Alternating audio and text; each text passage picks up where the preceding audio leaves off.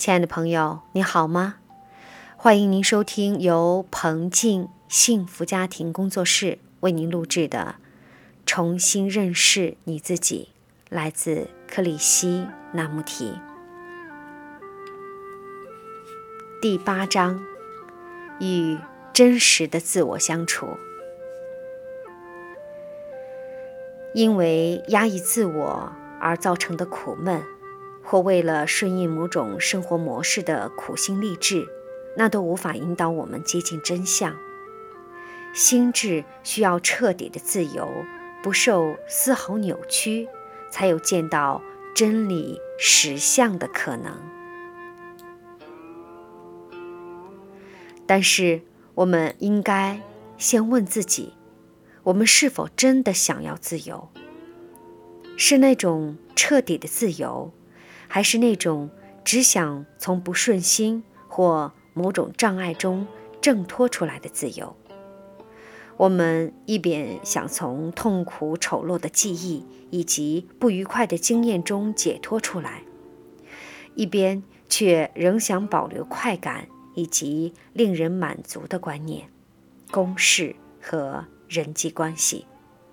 然而，我们早已看出，快感是无法与痛苦分开的。我们不可能踢掉一个，而保留另一个。因此，每个人都必须做出选择：我们到底要不要彻底的自由？如果我们说要，我们就必须认识自由的本质和结构。假设你从某种处境，譬如痛苦或焦虑中解脱出来，就算真的自由了吗？还是自由根本是完全不同的一种东西？例如，你从嫉妒中解脱出来，那种自由只是一种反应，它根本不是真正的自由。如果你用分析或剔除的方法，也许很容易就从某种教条中解脱出来了，但是。想从教条中解脱的动机本身就是一种反应，因为那个教条可能不再流行，或使你觉得碍事了。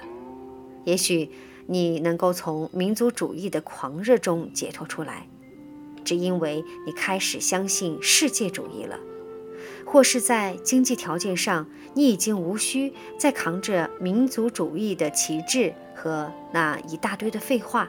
所以你轻而易举地将它抛开了。也许你反对某种宗教人士或政治领袖，以及他们所承诺的那种必须经过修行或加入叛变之后才能得到的自由。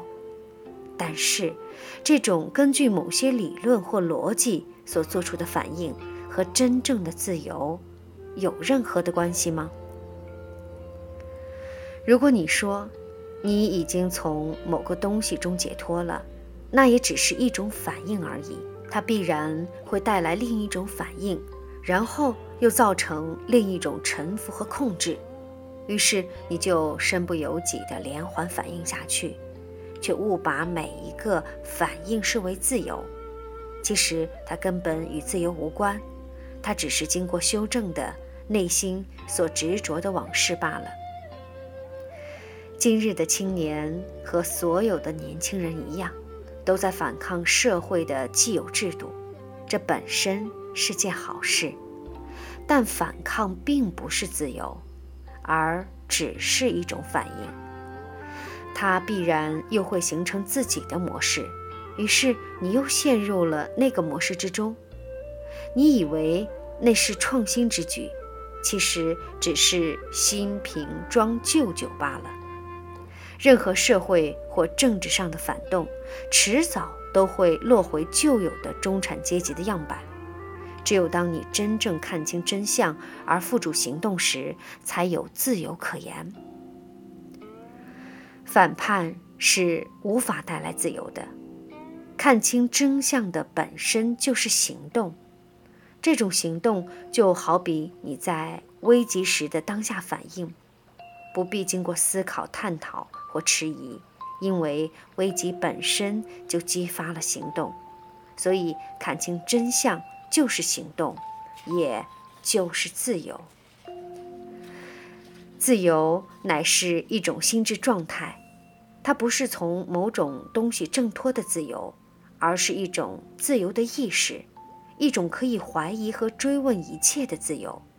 它强烈、活跃而富有生气，因此能清除各式各样的依赖、奴役、臣服及逆来顺受的阴影。这种自由意味着彻底的孤独。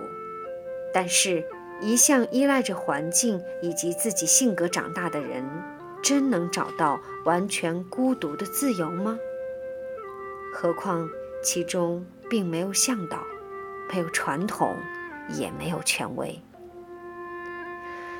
这种孤独是内心的一种情境，它不依赖任何外在的刺激或知识，也不依据任何经验或结论。说实话。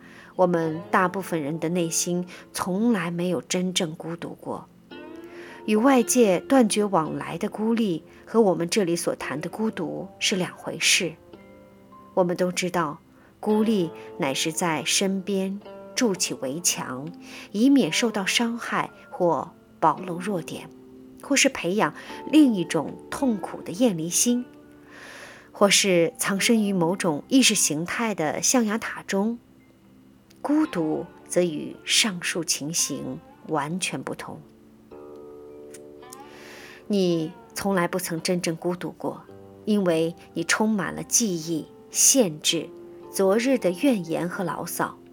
你的心从未好好清理过这些垃圾，也唯有先死于昨日的种种，才可能独处。如果你不再隶属于任何家族。国家、文化或特定的一周，你就会有一种局外人的超脱感。如果一个人能如此彻底独处，就能产生赤子之心，也只有赤子之心才能使人从悲伤中解脱。我们每天都扛着千万人的想法，以及我们自己的不幸遭遇。如果要彻底丢开他们，就。必须孤独。孤独不只使人恢复天真，还能青春永驻。我不是指年龄，而是那种不受年龄限制的青春、无邪和活泼。只有这种心智，才能见到那不可形容的真理或实相。根据孤独的经验。你开始了解，你必须与真实的自我和平共存，而不是和那个你认为应该的或过去的你。